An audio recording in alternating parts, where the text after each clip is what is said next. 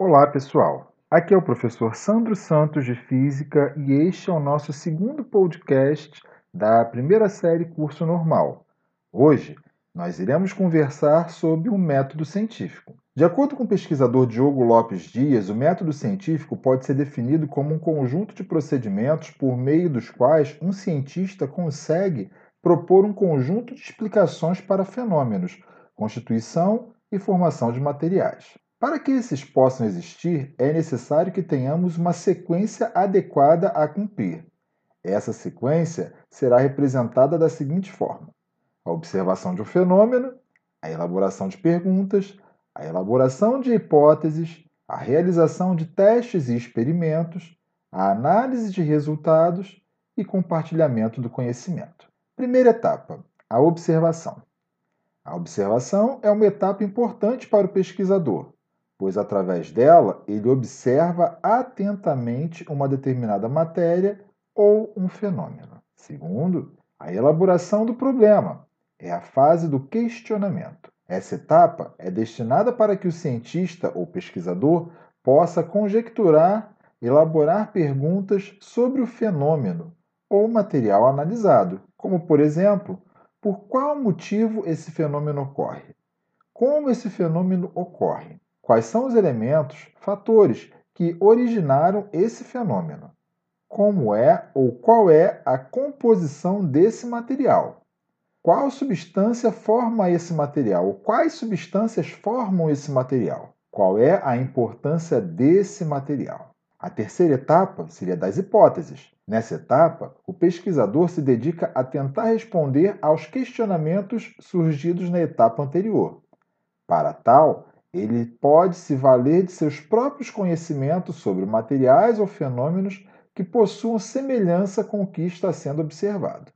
A construção dessas hipóteses deve ser feita com muita cautela, tendo em vista que será por meio delas que a próxima fase será desenvolvida a experimentação. A quarta fase, que é a experimentação, nós podemos verificar que nessa etapa que o pesquisador irá realizar diferentes experimentos para analisar o comportamento em cada um deles, além de desenvolver pesquisas bibliográficas para poder responder às hipóteses levantadas.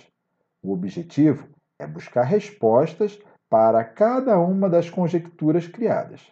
Cada etapa é desenvolvida de acordo com a escolha de cada pesquisador de acordo com seus conhecimentos e as práticas adequadas para o esclarecimento de cada hipótese. A quinta etapa seria a análise dos resultados. Terminada a etapa da experimentação, o pesquisador terá condições de analisar cada um dos resultados obtidos.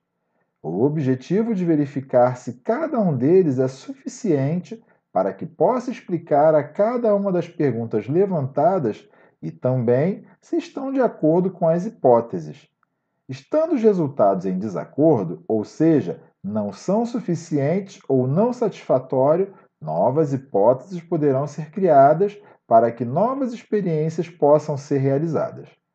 Caso os resultados da experimentação sejam satisfatórios, o cientista poderá progredir para a etapa da conclusão. Finalmente, a sexta etapa, que é a conclusão. Essa etapa destina o cientista para que possa verificar se os resultados das experiências e pesquisas realizadas podem responder aos questionamentos levantados e, dessa forma, permitir que ele faça afirmações acerca dos fenômenos ou materiais analisados.